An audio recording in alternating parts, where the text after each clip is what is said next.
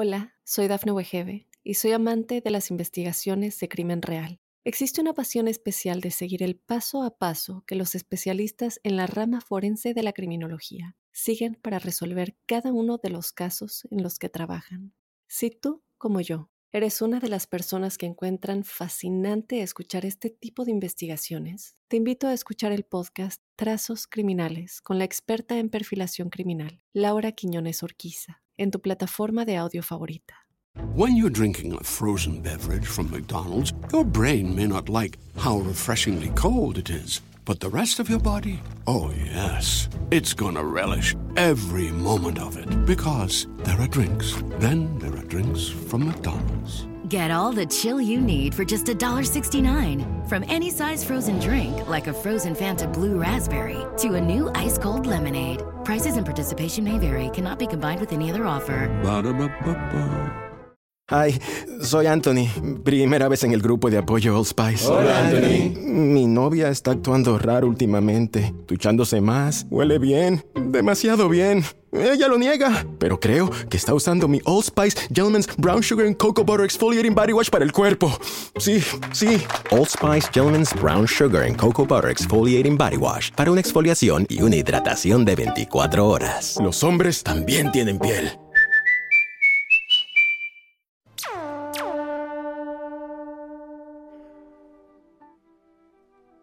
Buenas tardes, buenas noches, depende a qué hora estén escuchando este episodio de La Huella OVNI. En este caso estamos hablando del capítulo número 87. Como prometí, lo saqué seguido y pegadito al 86 porque estaba debiendo capítulos. Y vamos a ir rápidamente a escucharlo. Antes, como siempre, soy Jorge Luis Zuckdorf. Me encuentran en redes. En Instagram soy arroba Jorge Luis S oficial. En Twitter soy arroba Jorge Luis S-77. Me pueden mandar un mail a las historias de George, las historias de George arroba gmail.com y siempre que se contacten por la huella ovni usen el hashtag numeral la. Ahí preguntas, dudas, planteos, comentarios y sobre todo experiencias que quieran contar en primera persona. Yo sigo juntando preguntas, tengo muchísimas, muchísimas preguntas para empezar a contestar a partir del capítulo 100 tengo muchos temas, muchas historias y gracias a ustedes este espacio sigue creciendo. Así que recomiéndenlo, sigan, eh, sigamos ampliando esta comunidad y no se olviden de poner seguir en la plataforma que estén escuchando, sea Spotify, sea YouTube, sea eh, Apple Podcast, Google Podcast, Evox, en donde estén escuchando pongan seguir, así les avisa cada vez que sacamos un nuevo episodio. Bien, como les dije, episodio 87.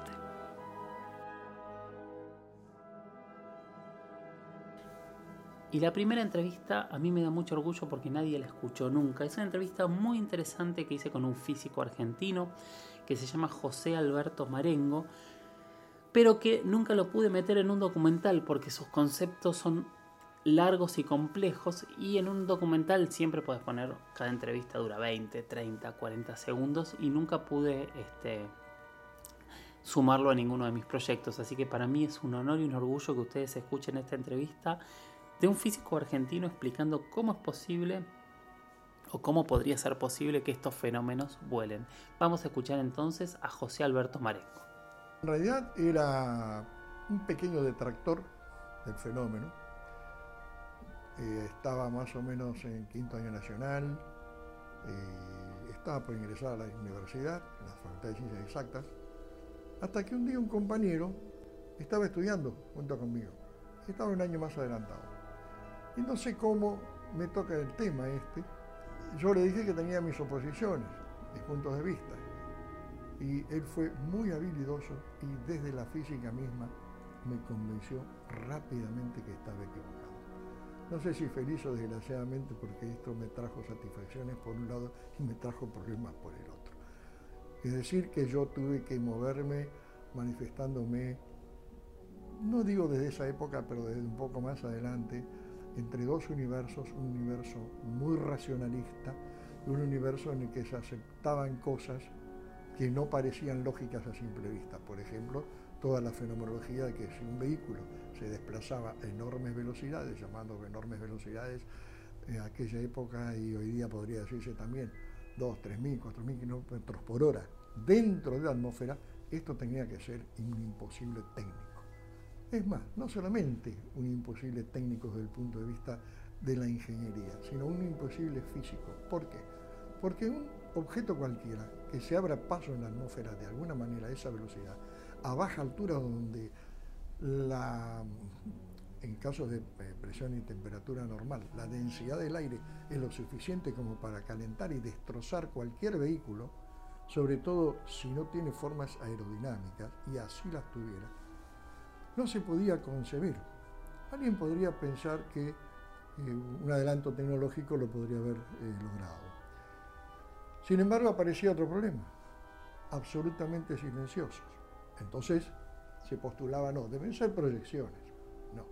Cuando después aparecen los primeros accidentes, que no, no fue solamente uno de ellos, no fue más que uno de ellos, tal vez el primero bien documentado, la cosa empieza a tomar otro cariz. ¿Cómo no generaban ruido? Por lo tanto, se negaba la existencia. Y esta postulación era de parte de un físico, no sé si vivirá, muy importante de la Universidad de Buenos Aires y que decía simplemente que no existían porque no generaban ruido en la atmósfera. Bueno, hoy día se puede explicar absolutamente, no solamente sus velocidades, no solamente cómo no generan ruido, sino cómo también pueden independizarse del fenómeno de la inercia, ya que en principio cualquier físico tiene que reconocer que la inercia es una condición inherente a cualquier cuerpo que manifieste la condición de masa y por lo tanto la contingencia de atracción gravitatoria del cuerpo en que se encuentre, en este caso el planeta Tierra. ¿Cómo, cómo alcanzan estas velocidades y frenar y subir y bajar? La pregunta es muy profunda, por lo tanto lo que me voy a permitir es eh, restringirla a cada ítem, ¿cierto? Eh, cuando yo he contestado estas preguntas, las he contestado dentro de conferencias, cursos o cursillos que han durado meses a veces, porque implicaba poner sobre el tapete todos los principios de la física y mostrar que no se contradecía nada. Que no se contradiga la física no quiere decir que uno tome los principios y los aplique siempre de la misma manera y los entienda y los vea y los practique de la misma manera significa que no viola las leyes fundamentales. Pero resulta que a veces tomamos por leyes fundamentales lo que simplemente son paradigmas. O al revés, hay paradigmas que se toman como leyes. Paradigma es una cosa que se tiene por cierta porque la simple costumbre demostró, entre comillas, que es así. El paradigma nace y se solidifica cuando uno piensa que lo último que aprendió es lo definitivo. Bueno, ahora va. Ya, bueno, está bien, te acepto este cambio, bueno, ahora basta. Y esto ha sido una verdad del hombre en la, historia, del mundo. Es decir, no estamos señalando a nadie, ni por religiones, ni por manera filosófica de pensar, ni nada. Velocidades. Estas naves no utilizan, o no utilizarían, hoy se sabe que no utilizan, principios de propulsión convencionales y no me estoy refiriendo a la limitación de potencia de los combustibles, me estoy refiriendo a los principios operativos.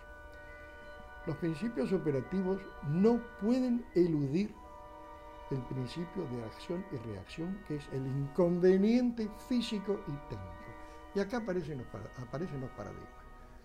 Si la costumbre ha hecho y ha dicho que todo cuerpo presenta ese fenómeno de inercia qué es lo que lo mantiene en movimiento o lo mantiene para cambiar su estado de quietud o movimiento o para simplemente cambiar su dirección, entonces uno asume que es así y no hay nada que hacer. Siempre fue así. El tema de la propulsión encuentra un impedimento, por ponerlo entre comillas, que es el de la inercia. Ahora bien, tiene otra otro juego la inercia, tiene otra manifestación que se da en el cambio de dirección. Es, una aceleración en el movimiento. El cambio de dirección se lo ve como una aceleración. esto implica que tenga asociado una reacción inercial. Yo recuerdo, por, por lo local, digamos, de la mención, Recuerdo que cuando subíamos en el colectivo 60, no es por señalar a ninguna niña en particular, por juramento, y tomaba la curva por Cabildo para agarrar hacia la General Paz, normalmente ya era como una institución, se pegaba un grito de y algún improperio contra el chofer, pero era casi divertido. Uno ya sabía que tenía que agarrarse. ¿Y a qué velocidad giraba? Iría a 30 kilómetros por hora. Yo estoy en condiciones de asegurarles a ustedes algunas cosas. Por ejemplo, cuando un esquiador se lanza en un tobogán de competencias, la aceleración que se mide en valores de G, de, 9,88 metros sobre el segundo al cuadrado, valores de aceleración terrestre, es una manera de medirla, un G, 2G, 3G. Hola, soy Dafne Wegebe y soy amante de las investigaciones de crimen real. Existe una pasión especial de seguir el paso a paso que los especialistas en la rama forense de la criminología siguen para resolver cada uno de los casos en los que trabajan. Si tú, como yo, eres una de las personas que encuentran fascinante escuchar este tipo de investigaciones, te invito a escuchar el podcast Trazos Criminales con la experta en perfilación criminal, Laura Quiñones Orquiza, en tu plataforma de audio favorita. Cuando un esquiador se lanza y llega a la curva de abajo, más o menos a una velocidad de 100, 110 kilómetros por hora, hoy día se nota más, se obtiene más, tienen entre 5, 6, 7G y bastantes problemas, pueden quebrar las piernas. Hay algunos que han aguantado hasta 8G y no sin consecuencias. Las consecuencias no solo van a las piernas, sino que van al cerebro también. Cuando un automovilista, un automovilista, un corredor de carreras o en máquinas de prueba se someten a esto, el respaldo los empuja, no hablemos de la frenada o el choque, los empuja, entonces los órganos blandos, los ojos, los pulmones, todo, tienden a meterse allá atrás y le pueden producir desmayo y por supuesto accidentes. Esto está muy estudiado, está muy estudiado en, máquinas centrífugas donde se pone el individuo para los viajes espaciales y, ha sido una necesidad. Ahora bien, uno dice, yo he visto gente, ha bajado un piloto de uno de estos vehículos, hemos subido, ha subido, me he subido, y los testigos dicen que nos hemos desplazado a una velocidad fantástica y que hemos hecho maniobras de 90 grados a 3.000 kilómetros por hora. No lo dice un testigo cualquiera. Hay testimonios, hay grabaciones, hay grabaciones de radar, hay de todo. Entonces, ¿cómo se entiende esto? Desde los paradigmas, que son las leyes ahora entre comillas de la costumbre, para nosotros sería una obligación interpretar que están muy acolchados para aguantar eso. Señores, yo les puedo decir que sentados como yo estoy en una silla en este momento, sin ningún cinturón de seguridad, ustedes podrían ser acelerados a 50 o 100 G sin que siquiera se dieran cuenta. Hay una diferencia en física, que es la aceleración cinemática y la aceleración dinámica.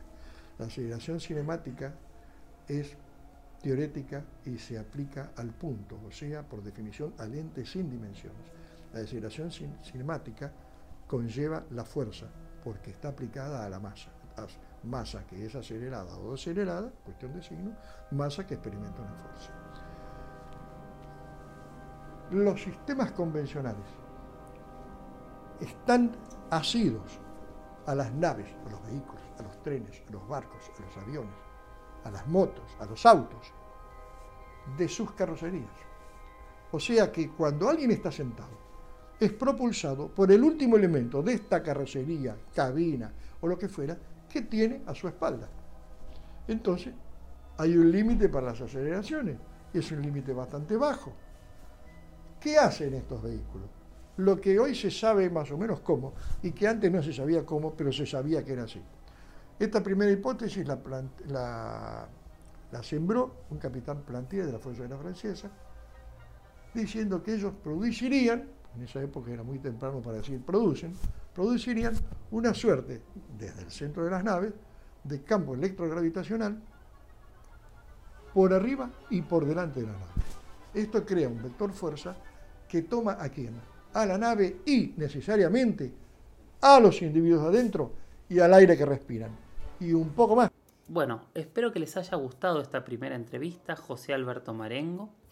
Eh, vamos a ir Ahora vamos a escuchar una de las primeras entrevistas que le hice al comandante Julio Chamorro. Nosotros ya lo tuvimos en la entrevista, pero de estos temas no habló, así que por eso lo pongo para que lo escuchemos nuevamente a este piloto de la Fuerza Aérea Peruana, creador de la Oficina de Investigación Oficial OVNI de Perú, la OIFA. Escuchemos lo que tiene para decirnos el comandante Chamorro.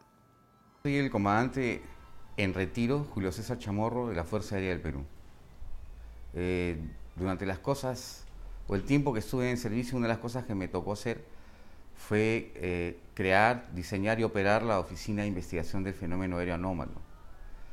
Fue una preocupación que tuvo la Fuerza Aérea en vista de que en esa época había gran actividad y muchos reportes de avistamientos. Entonces, la Constitución peruana le encarga a la Fuerza Aérea del Perú la seguridad y también lo que es eh, eh, la soberanía del ámbito de su competencia que es el espacio. Y estos fenómenos aéreos, como su nombre lo dice, suceden en el área de responsabilidad de la, Fuerza Aérea. El OVNI es un objeto volador no identificado. Es algo que está en nuestro espacio fuera de control. ¿No es cierto? Nadie sabe qué es. Y eh, abrimos esta oficina para recibir los reportes de, los testigos. Y hubo gran, gran cantidad de afluencia de llamadas a diario. Y eran este, algunas interesantes, otras eran bizarras, pero sobre todo eran llamadas. La preocupación principal era la posibilidad de que estas actividades pongan en peligro las operaciones aéreas en general y sobre todo la soberanía. ¿no? No, un país tiene que ser dueño de todo lo que tiene. Y así como hay un límite marítimo, hay un límite en el espacio también. Hay eh, una historia interesante, pero yo no me enteré hasta muy después.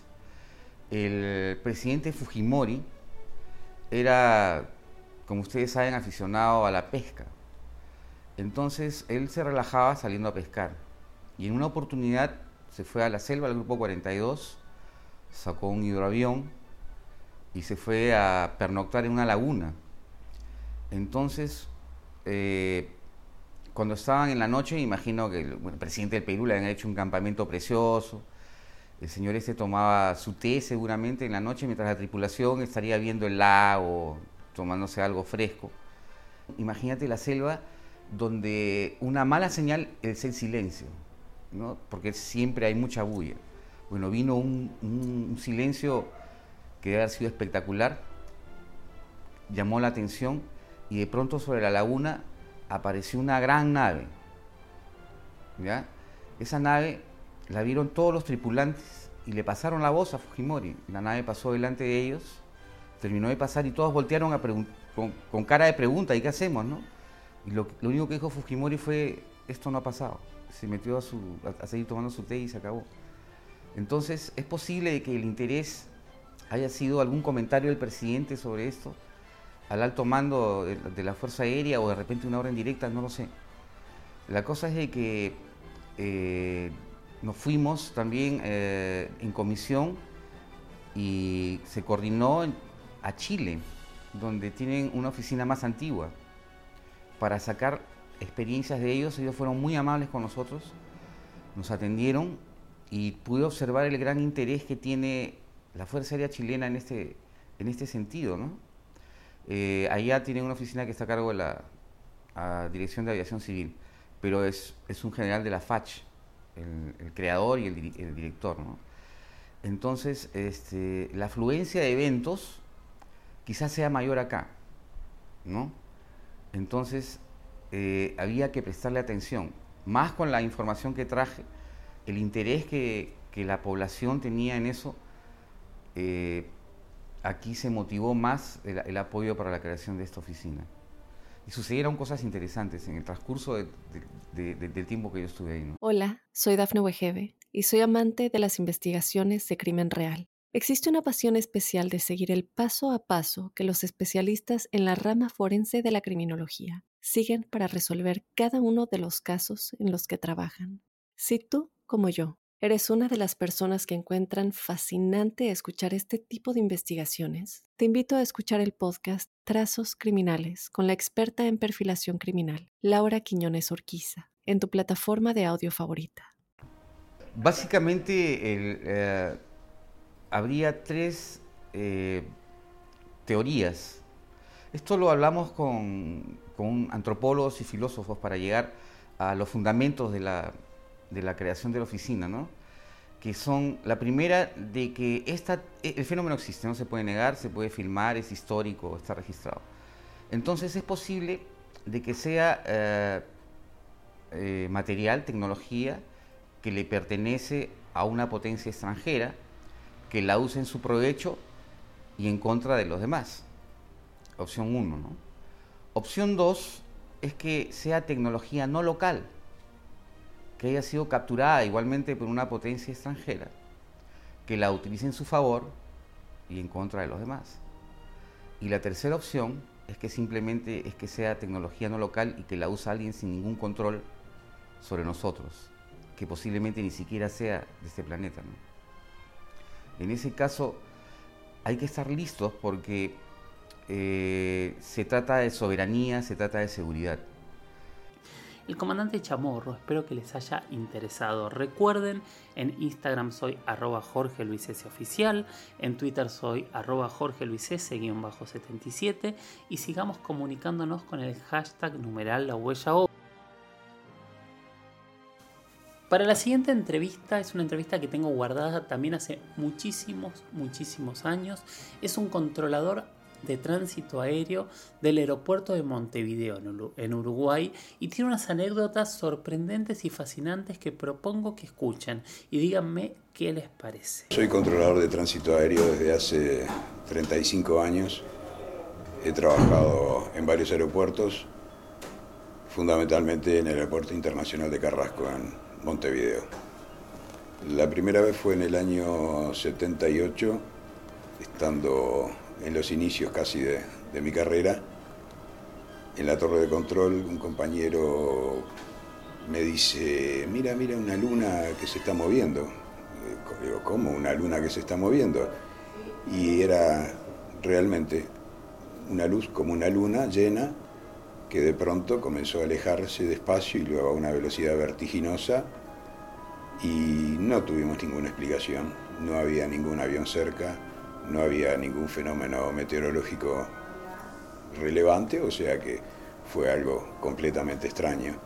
En ese momento no teníamos la tecnología radar, pero luego sí, hace 22 años tuvimos una experiencia que en realidad se puede resumir en varias experiencias porque se registró en el radar varios ecos, como llamamos nosotros, que no tuvieron explicación.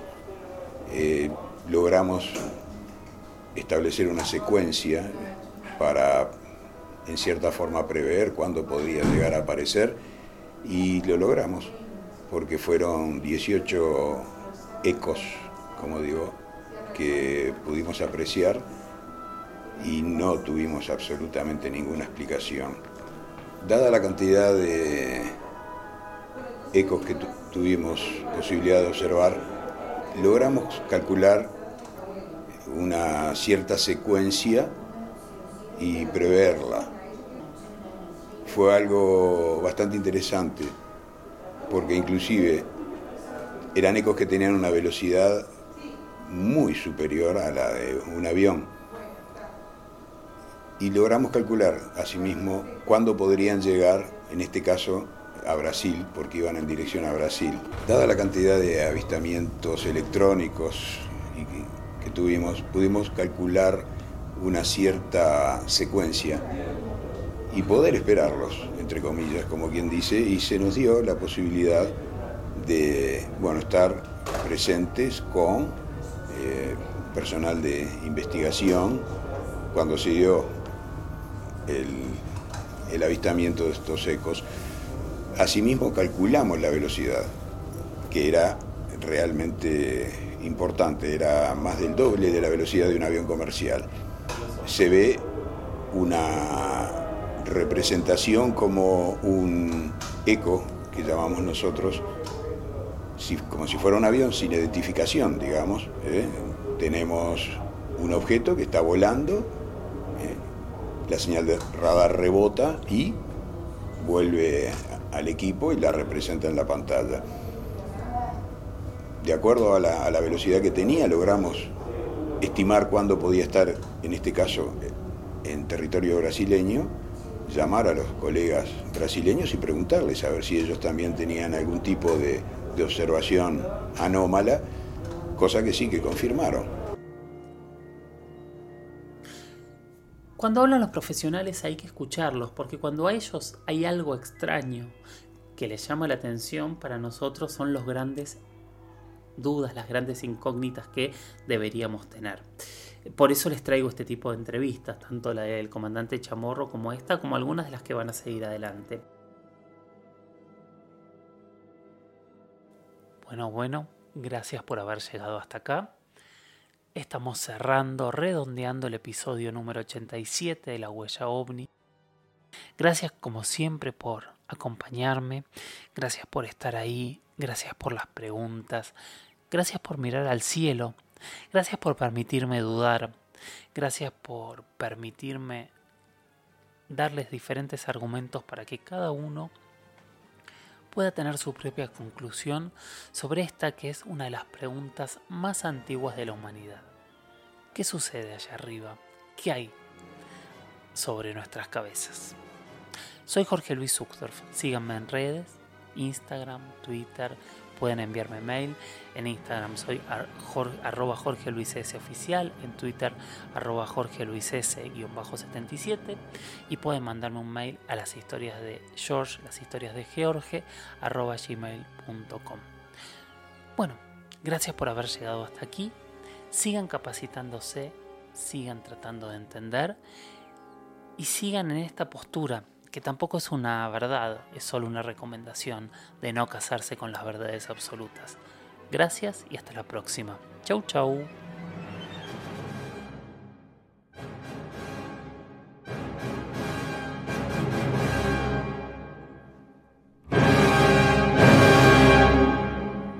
Hola, soy Dafne Wegebe y soy amante de las investigaciones de crimen real. Existe una pasión especial de seguir el paso a paso que los especialistas en la rama forense de la criminología siguen para resolver cada uno de los casos en los que trabajan. Si tú, como yo, eres una de las personas que encuentran fascinante escuchar este tipo de investigaciones, te invito a escuchar el podcast Trazos Criminales con la experta en perfilación criminal, Laura Quiñones Orquiza, en tu plataforma de audio favorita.